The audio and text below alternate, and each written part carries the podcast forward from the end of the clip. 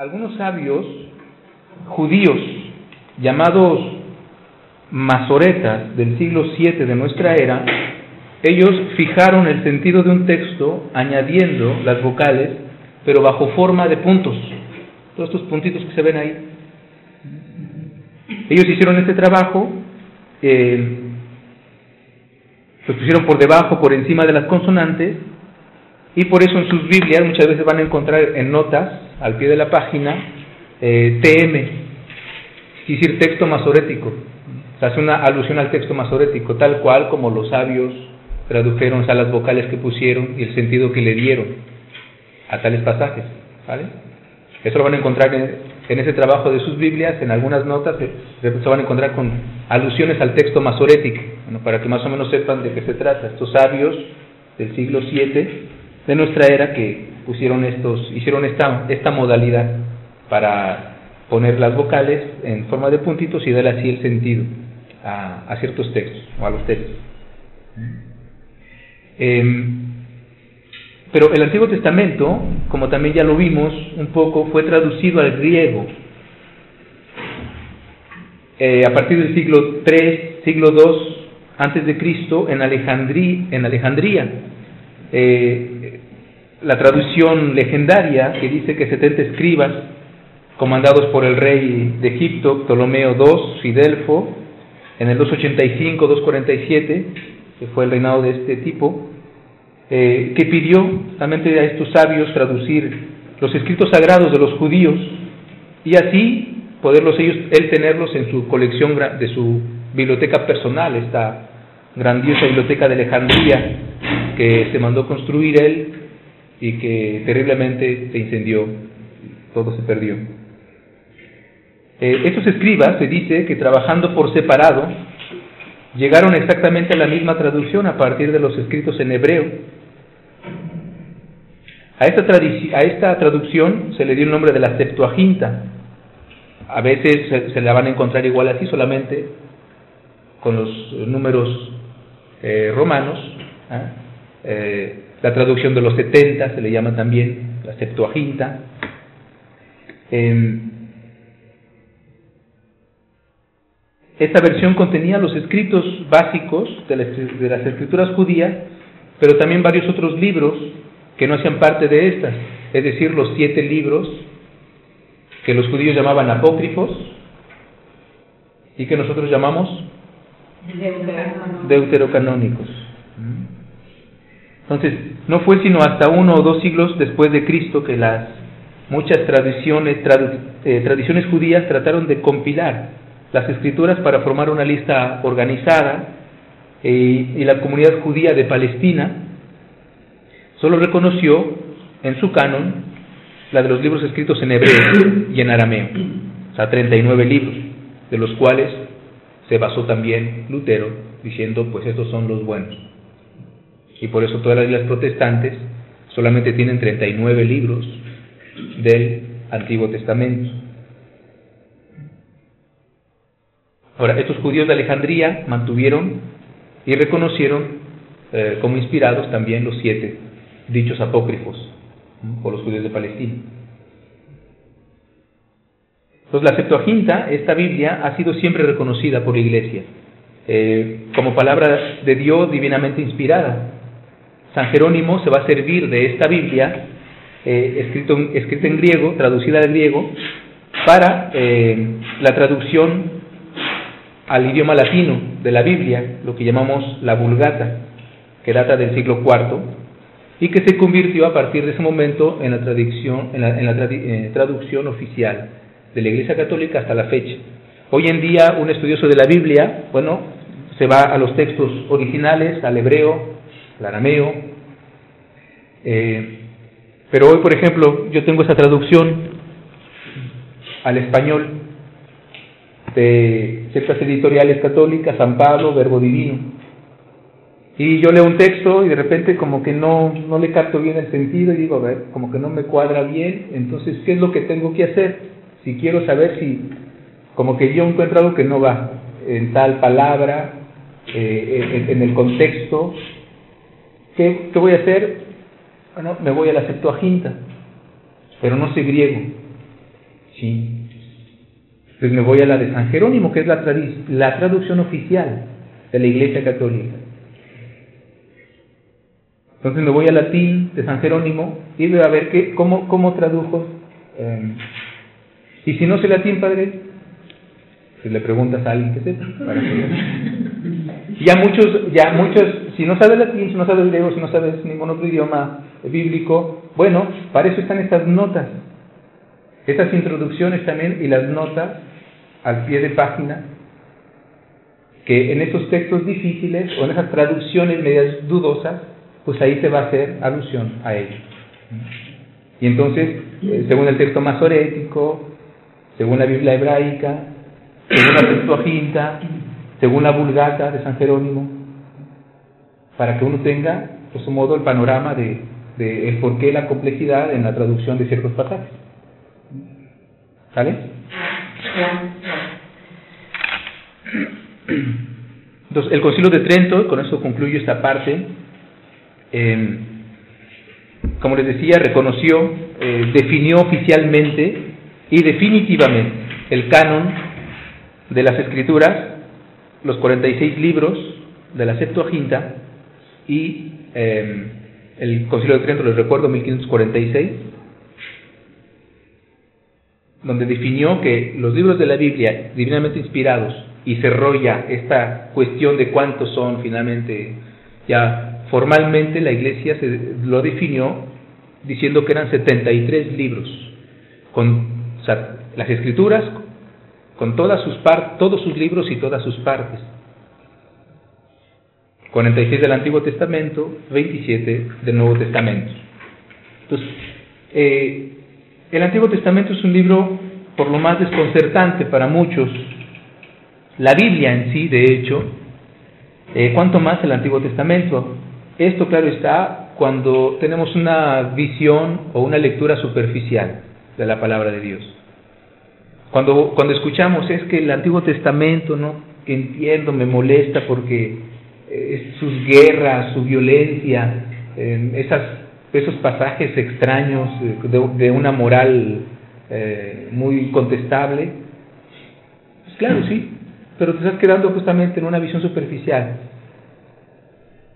El, el, trimestre pasado les recordaba que el primer fundamento para leer la palabra de Dios, ¿cuál es? El primer requisito, sin el cual todo lo demás, puedes tener toda la erudición de idiomas bíblicos y de exégesis y lo que tú quieras, pero si te falta este fundamental, la palabra de Dios, no será eso justamente palabra de Dios. La fe. La fe. Es el libro de la fe, tenemos que aproximarnos a Él como Dios le dijo a Moisés el día que se le reveló. Quítate las sandalias porque estás pisando tierra santa. O sea, entra con esta humildad, entra con esta disposición de la fe, aquella que tenemos. Porque sin, sin, esta visión, sin esta perspectiva, claro está que nuestro estudio de la Biblia y, la lectura después, la interpretación de los textos, pues si no es eh, errónea y catastrófica, va a ser muy deficiente, que no nos va a colmar, al contrario, nos va a confundir muchas veces más. Entonces siempre es a partir de la fe, eh, para que estos desconciertos que nos ocasiona la lectura de la Biblia, sobre todo el Antiguo Testamento, pues eh, se vayan disipando. A veces lo abordamos la Biblia, el Antiguo Testamento, teniendo la idea, pues de que por ser la Biblia, palabra sagrada, pues ahí nos encontraremos una especie de catecismo o de manual de moralidad. Pero cuando la abrimos y comenzamos a leerla, especialmente estos textos del Antiguo Testamento, pues nos encontramos con estas historias antiguas, muchas de ellas sin interés aparente alguno para nosotros, en nuestra vida de hoy, en nuestro día a día concreto, nos decimos, a mí, ¿qué tengo que ver con eso? ¿Para qué me sirve eso? Yo busco respuestas de Dios y eso al contrario, hasta me deprime más. Em,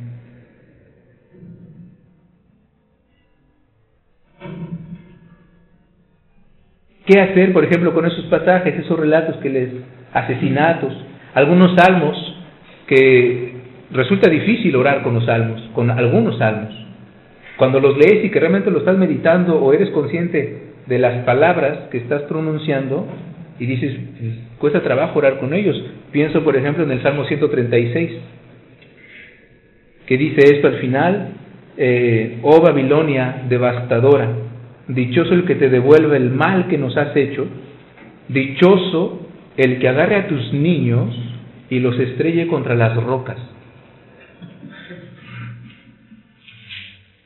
Y al final dice, amén. Así sea. Hay salmos con un salvajismo tal en sus palabras que dices, ¿y estamos orando? O sea, y esta palabra la tengo que hacer mía y, vivir esta palabra de Dios. O sea, cuando tenemos una, una, una visión eh, superficial de la palabra de Dios, aún más cuando realmente no somos conscientes de la fe y no la abordamos justamente quitándonos las sandalias, pues claro está que vamos a salir chocados, abasurdidos, desconcertados, molestos muchas veces. En otros tantos casos, no poco perplejos, eh, nos dejan ciertos consejos de la Biblia, del Antiguo Testamento, con una moralidad caduca, superada y a veces un tanto misógina. Sin embargo, más conocemos la Biblia, y es el objetivo de este curso, más conocemos la palabra de Dios y, comprendemos este esfuerzo que estamos haciendo, esas largas introducciones que hace el Padre Salvador, que le encanta hacerlas, para entonces poder después de entrar y comprender mejor y estar más a gusto eh, en, la, en la lectura misma de la palabra de Dios. Más conocemos la Biblia, más nos adentramos en esta aventura de la historia santa todos estos pasajes oscuros se vuelven luz, se vuelven una vitalidad nueva en nuestras vidas cristianas. El Antiguo Testamento es ante todo entonces la historia de Dios con los hombres, una historia divina que se encarna en lo más profundo de nuestra historia humana de todos los tiempos. O sea, lo que pasó con Abraham, lo que pasó con Isaac, lo que pasó con David, tiene mucho que ver. De hecho, tiene todo que ver conmigo hoy en día. En sus, en sus mesas les puse una hojita, como hace parte del poco del material que les, que les voy dando para que la doblen y ahí la tengan en su para el estudio. Eh, primeramente, la formación está en recto verso. Eh, la historia de Israel, en primer lugar, algunas, ahí les pongo algunas fechas y fechas, periodos, acontecimientos importantes, es para que tengan así globalmente em, lo que es esta historia de Israel, esta historia santa. Entonces, ¿qué tenemos como acontecimientos importantes en esas tres columnas? Primeramente los patriarcas, Abraham, Isaac, Jacob, Jacob que será el que será llamado Israel. Fechas, estamos hablando del siglo 3 al siglo 10 antes de Cristo. Es el periodo de los patriarcas. Después avanzamos eh, o retrocedemos, si queremos ver así por, la, eh, por los años, estamos antes de Cristo. Llegamos a Moisés, estamos antes del año 1200, antes de Cristo. Para que ubiquen grosso modo en la historia, son fechas aproximativas eh, de cuando pasó lo de Moisés que hace salir a los israelitas al desierto, es el don de la ley en el Sinaí, los diez mandamientos, mismo periodo en el 1200. Después estamos, entramos a los libros em, históricos, como, como los llamamos, con Josué, algunas tribus se instalan en Canaán, la fusión con otras tribus locales, algunos héroes que aparecen, los jueces, Sansón, David, estamos hablando de los años 1200 al 1030 en ese periodo, en que vivió el rey David, Salomón, en que Josué pasó y tomó posesión de la tierra prometida, etc. Entonces, el periodo es el Éxodo y los jueces, el libro de los jueces. Eh, después viene el Saúl, el primer rey de Israel, estamos hablando del año 1030. David, la división del reino después entre el sur y el norte, los asirios, la decadencia asiria, eh, la reforma de Josías, los babilonios toman Judá, el exilio a Babilonia, Eh, ahí tienen todas esas fechas. Puse negrita la fecha más importante, que es el 587, que es el exilio y la destrucción, por lo tanto, del templo de Salomón. Es una fecha clave, es, así, es, es una clavija de la historia de Israel. Estamos en la época de los reyes, periodo de los reyes. Después, el exilio, justamente en el 587, los judíos son exiliados a Babilonia, destrucción del templo de Israel. Eh, Ciro toma Babilonia y libera a los exiliados, es la, el periodo del exilio, como se le conoce. Justamente este salmo que les acabo de recitar, el 136, data de esta época. Es un dato, es un salmo eh, que narra el exilio. Estamos en esos años. Eh, después la dominación persa, eh, 568 al 533, el retorno de los exiliados, reconstrucción del templo, eh, la reforma de Nehemías y, y después la de Esdras, después de que ya reconstruyeron el templo, tiene la reforma, eh, las, las diferentes reformas. Estamos en el periodo persa del Antiguo Testamento. Después viene más eh, después la dominación de los griegos con el famoso Alejandro Magno. Eh, estamos en el 333, 142 antes de Cristo, periodo de los griegos de la historia santa. Después viene eh, el periodo, no sigue el, el, mismo, la Judea sometida, la Judas Macabeo, el libro de los Macabeos, la independencia. Después, al final, en el año 63 antes de Cristo hasta el 135 después de Cristo, el imperio romano. El periodo de los romanos es la dominación de los romanos con Pompeyo, etc. Eso es, en esta, en gráfica, la historia de Israel. En la siguiente, que les pasé, tenemos la formación del Antiguo Testamento. Con estos datos históricos que tenemos, eh, cómo se formó el Antiguo Testamento. Entonces tenemos en el verso de su hoja, eh, en cuatro columnas. La ley, los cuatro, los cuatro bloques de libros que dijimos de nuestras Biblias, la ley o Pentateuco, libros históricos, profetas y los sapienciales. Entonces, eh, primeramente, los, no fueron escritos desde el inicio. Es decir, el Génesis no se escribió justo después de la, de la creación. Primeramente fueron tradiciones orales sobre los patriarcas, sobre esto que hoy leemos en el Génesis. Tradiciones orales sobre el Éxodo y las leyes también, lo que encontramos en el Éxodo, son las tradiciones antiguas, lo que va a constituir después el, de, Deuteronomio. Eh, después viene la tradición sacerdotal y con lo que se conjuga después todo el Pentateuco, cuando están esas tradiciones orales pasan muchos siglos, estamos hablando ya del profeta Samuel,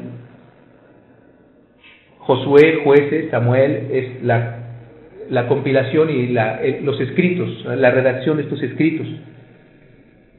Después viene eh, es, los profetas también, los profetas contemporáneos de Josué, de Reyes, uno de reyes de Samuel, pues son Elías, Eliseo, Amós, Oseas, Isaías, Jeremías. Los escritos sapienciales de la época también, Proverbios, Salmos. Y después más adelante viene Ezequías, el segundo Isaías. Y después, ya cuando se constituye el Pentateuco como tal, después de varios siglos, pues vienen ya los otros escritos, Ageos, Zacareos, Malaquías, Proverbios, Cantar de los Cantares y todos los demás. Solamente es una gráfica para que la tengan ahí, la guardan en su Biblia, les va a servir para, igual, para irse ubicando cuando lean esos pasajes. Es una buena una buena manera de, de memorizar o de ver el conjunto del Antiguo Testamento.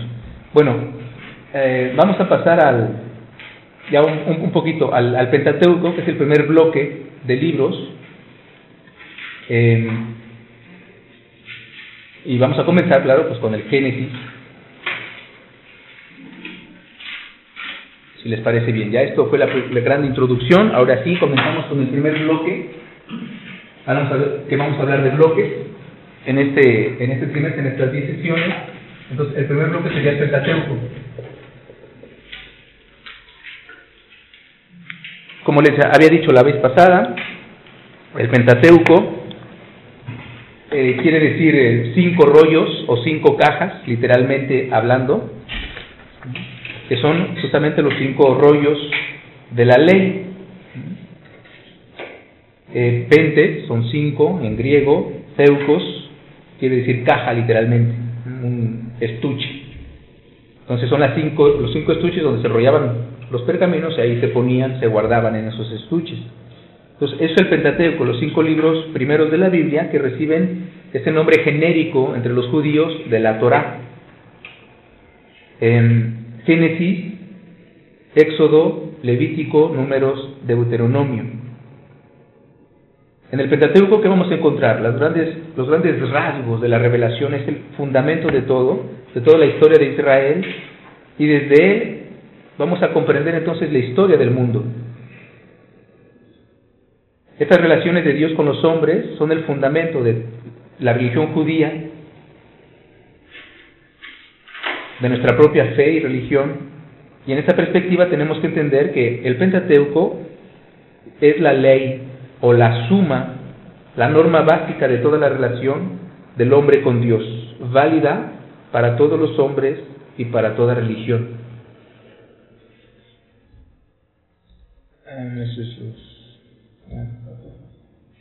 El Génesis.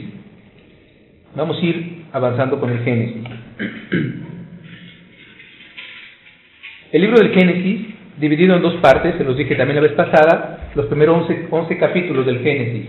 Es la primera parte.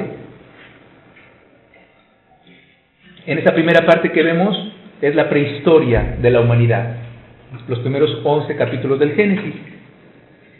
Eh, la segunda parte, bueno, del capítulo 12 hasta el final, capítulo 50, que es la prehistoria de Israel. En todo ello estamos justamente estamos al inicio, es lo básico, es lo fundamental para la lectura de la, de la palabra de Dios, de la Biblia. Las líneas maestras del Génesis eh, son, se las recuerdo, que Dios es creador de todo ahorita vamos a comenzar a leer el Génesis. ¿Qué encontramos ahí? ¿Cuáles son las líneas que dirigen esta lectura? ¿Qué nos quiere decir Dios? ¿Cuál es el mensaje o los mensajes centrales de este libro? Dios es creador de todo, todo lo que existe. Dios es un Dios cercano al hombre, no es un Dios lejano, que hizo el mundo y ya se descuidó del hombre ya, ahora arréglatelas como puedas. Dios rige la historia, toda la historia, mi historia, mi vida. Dios me ama y Dios me, me, me procura y me protege y está atento y está preocupado por mí. Entonces todos los acontecimientos de la historia no son cuestiones del, del azar, aún aquellos que nos parecen los más desagradables o incomprensibles. Y Dios elige personalmente a su pueblo. Hay una elección personal. Dios me ama personalmente.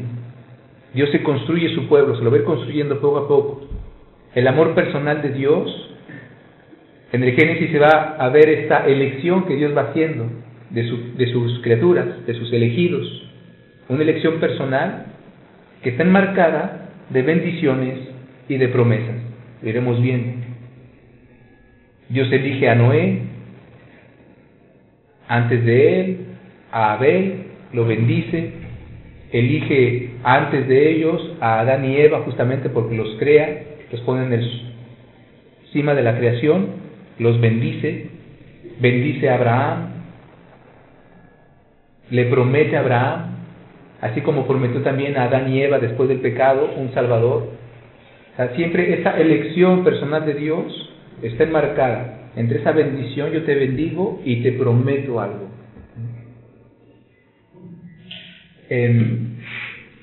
la geografía del Génesis, igual aquí sigo un poquito en ya la segunda parte de introducción antes de irnos a los textos. La geografía del Génesis, los primeros capítulos del Génesis se desarrollan en Mesopotamia. La historia de la creación se llevará a cabo en el Edén, el famoso jardín del Edén, que no es jardín, eh, que se encontraba en alguna parte de Mesopotamia. No se sabe a ciencia cierta, hasta la fecha, la geografía exacta. Hoy, Mesopotamia, pues sabemos que está acá arriba, entonces, grosso modo, como, como en el Génesis se nos dice, se nos habla de los ríos, Tigris, Éufrates, los cuatro grandes ríos. Entonces, bueno, Mesopotamia está aquí, es el actual Irak. Entonces, grosso modo, bueno, los estudios nos tenemos que se tienen que hacer esas preguntas, ¿no? Bueno, el Edén existió, el, el, famoso Edén, lo dice la Biblia, pero es simbólico solamente, hay que ubicarlo en un lugar específico de la tierra, ah, como se menciona Mesopotamia, y, es, es, justamente la Tierra Santa, o sea, en donde se desarrolla toda esta historia de la salvación. Bueno, pues Mesopotamia está aquí, grosso modo se dice, pues por ahí debe de estar. Si fue, si fue en un lugar físico de esta parte del mundo, que sí, porque Dios se encarna en la historia, bueno, pues grosso modo sería por ahí.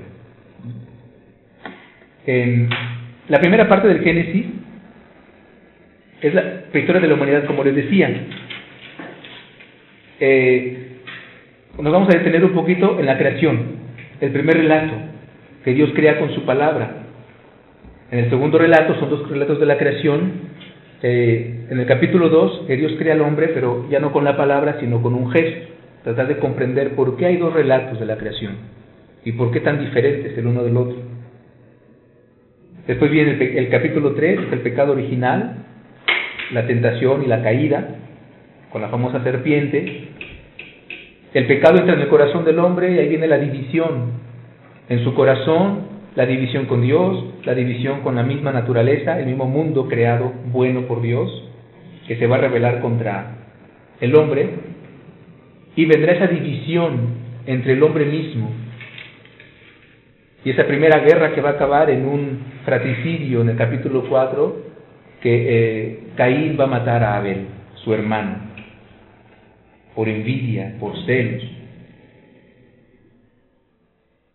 Después viene en el capítulo 6 la perversidad total, o sea, el pecado que se desborda y llega Dios a arrepentirse de haber creado ese mundo se arrepiente y dice, pues vamos a destruirlo, pero encontró a un justo, un solo. Todos los demás hombres estaban pervertidos, dice el texto, pero encontró a un justo y en razón de él salvó al justo y a su familia. Estamos hablando de Noé. Pues a partir del capítulo 6 tenemos esa historia de Noé y del diluvio, del capítulo 9. En este capítulo 9 está el nuevo orden del, mundo eh, y la alianza con Noé elige a Noé y la alianza con él, con las promesas. La promesa con Noé, lo sabemos bien, va a ser nunca más destruir la tierra. Y como signo puso en el firmamento el arco iris. Según el texto bíblico. Después vendrá ya la última parte de esta primera parte del Génesis, la dispersión de la humanidad con la torre de Babel, en el capítulo 11 donde la confusión de los idiomas. Em, esto ya se los había dicho la, la, vez pasada, solamente como recuerdo, ya que estamos, vamos a entrar de lleno en esta, en esta primera lectura de algunos pasajes del Génesis y del Pentateuco en este, en este bloque. La creación, lo tenemos con el primer relato. Un solo Dios creador de todo. El principal, la principal enseñanza de estos relatos, que Dios es creador de todo. O sea, Dios es principio, principio de todo lo que existe, de todo lo que es. hay una repetición de frases elaboradas para hacer fácil la memorización y Dios dijo, y así se hizo. Dios dijo, hágase la luz y paz, y la luz fue. Y al final de esa creación Dios vio que todo eso era bueno, atardeció y amaneció primer día, segundo día, tercero, cuarto, quinto, sexto día. Y vamos a tener esa, esa frase repetitiva, esta fórmula. Y Dios dijo, y eso fue. La estructura de los siete días Se ha escrito de una manera poética, diseñada para enseñar también que el día del Señor, el séptimo día, es sagrado. Que el séptimo día es el día de Dios.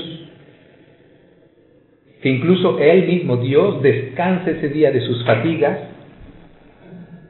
del trabajo de la creación de los seis días, que Dios también pide el reposo. Esto es algo que no es caduco, eso sigue siendo el día séptimo. Hoy para nosotros es el domingo, es el día primero. Entonces, todo, todo, este, esta, esta poética del libro del Génesis, del primer relato de la creación, con esta formulación que se repite, es para llevarnos a, a ese reposo de Dios, a ese orden. Dios es orden. En nuestras vidas hay mucho desorden, lo sabemos. Hay mucha confusión. El pecado ha puesto mucha confusión en nuestros corazones, en nuestras inteligencias. No sabemos cómo, cómo vivir la vida. Queremos ser libres y tomamos caminos equivocados de libertad.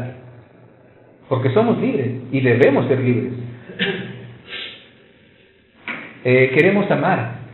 Estamos deseosos de amar y de ser amados. Pero ¿cuántas veces no nos topamos con la pared porque tomamos un camino equivocado? Y como al inicio nos parecía muy padre, pues le carrera y pues el golpazo fue peor todavía. Y estamos heridos. Hay mucha confusión, el matrimonio, la vida religiosa, lo que hacemos, el trabajo, el lugar del trabajo en nuestra vida. Ya no aguanto a mi esposa, padre, me dice. Siempre me anda molestando que eh, que llego tarde, que, no le doy demasiado tiempo a ella, a los niños, que no juego con los niños que están creciendo y que me estoy perdiendo su infancia, pero pues yo estoy trabajando. Y estoy trabajando por ellos, es por ellos que trabajo. Para que no les falte nada, ¿sí? Pero hay un orden. Y si el trabajo está tomando un lugar más importante que el pasar tiempo con tu esposa y tus hijos, hay un problema. Y estás confundido. Es lo que ha hecho el pecado. Ha distorsionado todo. Dios es orden. Una primera enseñanza de, del Génesis, de la historia de la creación, de esta primera, primer relato, en el capítulo 1, que Dios crea el primer día, segundo día, tercer día, cuarto día, quinto, sexto día, séptimo día. Hay un orden. El séptimo día va a ser el sexto día, el más importante, la creación del hombre. Pero hay un orden. Una primera enseñanza es buscar este orden en nuestra vida. Tener una jerarquía de valores lo más justa posible en nuestra vida. Estés en el mundo, estés en la vida religiosa, seas hombre, seas mujer, el orden de la creación, el hombre, el, orden de que la mujer es sacada del hombre, dirá San Pablo, y no al revés, que el hombre es cabeza de la mujer, dirá San Pablo también. Hay un orden, pero ¿cómo comprender también, por ejemplo, aquí esta cuestión de la autoridad del hombre sobre la mujer, querida por Dios, ya desde el Génesis? Algo que San Pablo se interrogará y nos dará su, la interpretación correcta y justa de lo que la iglesia enseña hoy en día. Pero estamos tan confundidos que confundimos esa autoridad con autoritarismo y entonces nacen los machos. Y la mujer que comprende mal esa sumisión al esposo y que se deja pisotear por él y entonces fomenta más el machismo. Un día la mujer dice, basta, ya estuvo bien y se le sube las barbas y más arriba al marido y ahora es la mujer barbuda y el marido es el que tiene el mandil y nace el mandilonismo. Todo esto viene de un desorden. Nos reímos, pero esto simplemente lo hago para esquematizar el, gran desorden de nuestra sociedad y lo que estamos hoy viviendo. Una primera enseñanza del Génesis, de este primer relato. Dios es orden y todo lo creó con orden y debemos nosotros buscar ese orden. Aunque claro, ya hoy se va a pasar ya con toda esta batalla interior. Aunque Cristo ya nos salvó, pues nuestro corazón sigue dividido. San Pablo también nos dirá eso. Y qué bueno que lo dijo, si no, yo pienso que ya no existiríamos como cristianos. En mi corazón, dice él, constato dos leyes. Una que me quiere llevar hacia lo alto, hacia las cosas del Espíritu, y otra carnal que me atrae a las cosas de esta tierra, y hay una tensión constante y una lucha constante. ¿Quién me librará de esto? Dice él. Cristo. Cristo que viene a reordenar, a hacer nuevas todas las cosas. La recreación de la cual hablaremos cuando lleguemos a ese momento. Entonces, eh, hay una concordancia, hay una correlación de los días de la creación de ese primer relato. Y Dios dijo, primer día, se relaciona con el cuarto día, cuando Dios crea el sol, la luna y las estrellas.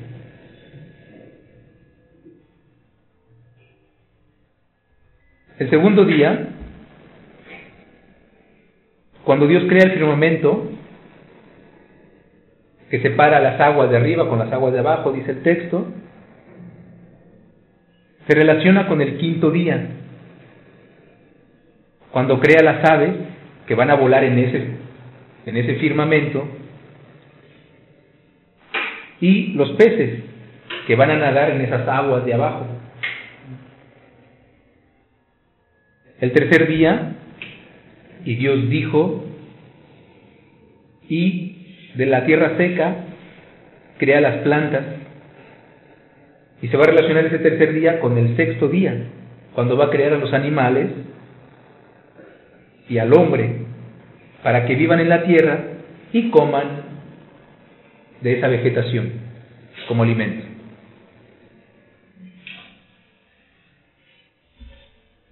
Y el séptimo día, y Dios vio todo cuanto había hecho era muy bueno, ese superlativo que aparece. Los primeros cinco días, al final del día, decía, y Dios dijo, hágase la luz, y la luz fue. Primer día, amaneció y anocheció, y Dios vio lo que había hecho en ese primer día y era bueno. Segundo día lo mismo y era bueno. Tercer día lo mismo y era bueno. Cuarto día y Dios vio y era bueno. Quinto día y Dios vio y era bueno. Pero en el sexto día, cuando crea al hombre y a la mujer, el escritor sagrado pone un superlativo. Ya no es solamente bueno, Dios vio que todo cuanto había hecho era muy bueno y atardeció y amaneció. Fue el sexto día. Con la creación del hombre y la mujer, entonces, la bondad de la creación alcanza su culmen. La creación fue hecha en vistas del hombre.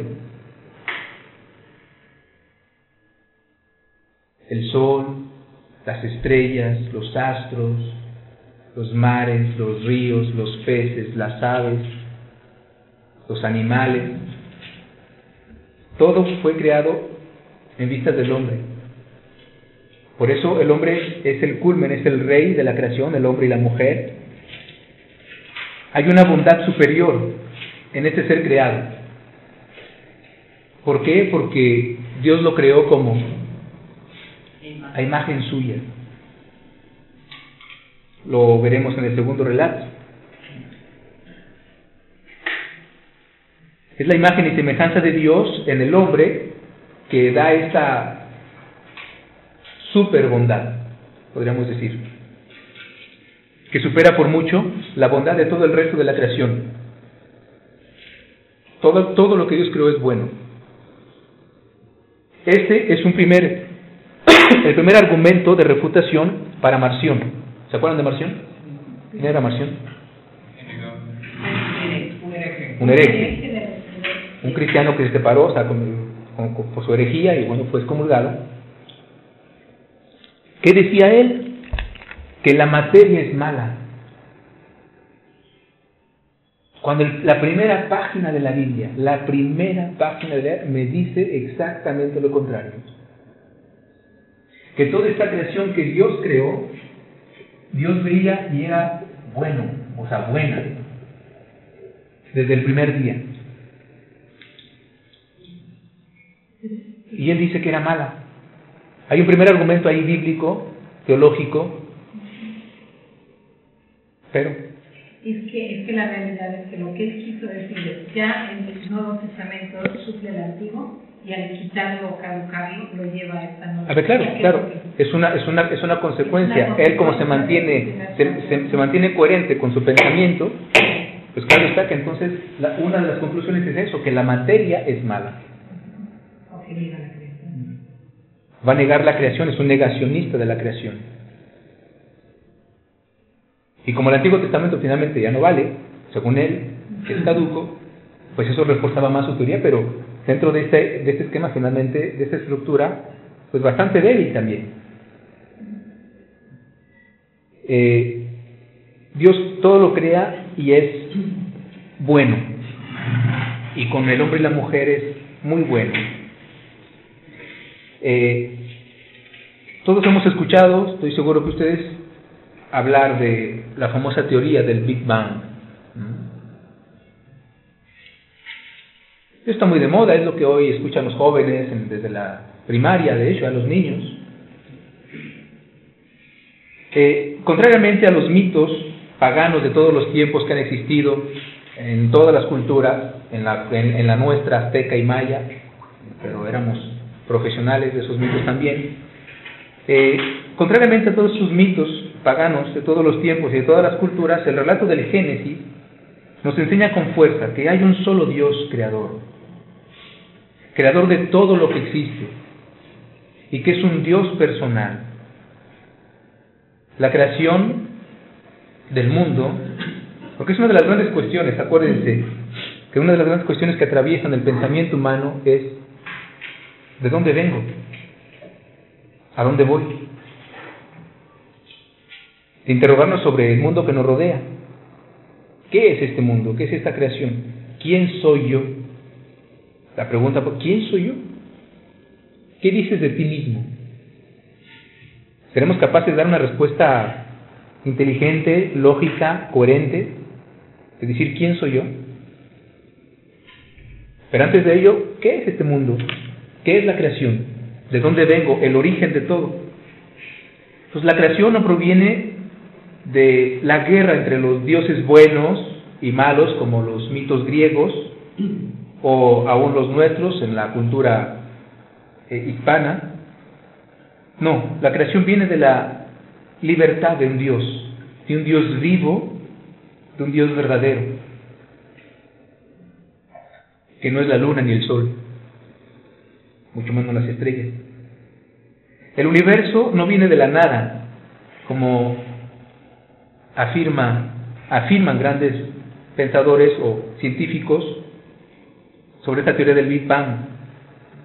¿Han visto la película o el documental muy largo de The Earth? La Tierra. ¿No? ¿No lo he visto? No. Salió hace algunos años, en 2010, 9 o 10 por ahí salió. Bueno, pues es justamente, es, vean, es, es, muy interesante. La Tierra, así se llama. Eh, pero es, pero es muy interesante porque, pues sí, está muy bien hecho y, o sea, así es la, es la evolución, es un poquito esta teoría del Big Bang, pero también con, con la teoría de la evolución de Darwin. Está muy bien hecho y, y, te va marcando, o sea, cómo, cómo, cómo existió el mundo, de dónde viene todo esto. Y ahí vas como a la mitad del, del, del, del, del documental y de repente, ¡paf! Ves que el hombre apareció así como que le, tienes que regresar para ver dónde me perdí, ¿sabes cómo? Porque de repente el hombre pasa. Las moléculas se fueron perfeccionando y de repente la vida humana, o sea, llegó la planta y después el animal y después el hombre. Dice así. Por esta misma evolución. Pero todo comienza con una explosión. Interesante, es una teoría eh, no podemos desecharla del todo porque la iglesia no lo hace, pero ¿qué pensar de todo eso? Eh, entonces, la organización del cosmos, del mundo, no puede ser obra de un simple y puro accidente, de una pura explosión de átomos. como dice la teoría del Big Bang. Lo primero que nos grita el Génesis, en este primer relato de la creación, es que Dios existe, que hay un Dios primero, que Él es el creador de todo el universo, nosotros, seres humanos, no somos meros accidentes, chispas que un surgieron así, de la misma evolución, sino que somos personas creadas con amor, por amor y para amar. Seres de excelso valor, porque con la creación del hombre, la creación no solamente fue buena, sino muy buena. ¿Por qué? Porque somos los representantes de Dios sobre la tierra, porque portamos su imagen y su semejanza. Este primer relato no es de orden científico, sino que nos transmite verdades religiosas sobre el origen de todo en un lenguaje que desborda de poder, de poder y de belleza poética. El Génesis no está en disputa con estas teorías modernas, científicas, sobre la creación, incluso las de Darwin, las evolucionistas, siempre y cuando, y en la medida, en que estas teorías no nieguen la existencia de Dios y el hecho de que todas las cosas encuentran su origen en Él, que hay un primer principio, algo que decía Aristóteles, el primer motor, un pagano que no conoció los escritos del Antiguo Testamento, segurísimamente. Bueno, más bien es seguro. Em, el Génesis se ocupa del por qué. ¿Por qué Dios creó el mundo? ¿Por qué Dios me creó? El porqué de la creación. Ahora que la ciencia se ocupa del cómo. ¿Cómo fue creado? El cómo de todo aquello que puede ser observable, mesurado empíricamente. El Génesis nos enseña que cualquiera que haya sido, cualquiera que haya sido la forma en que empezó a existir el universo, este proviene del amor y de la sabiduría de Dios. Este primer relato.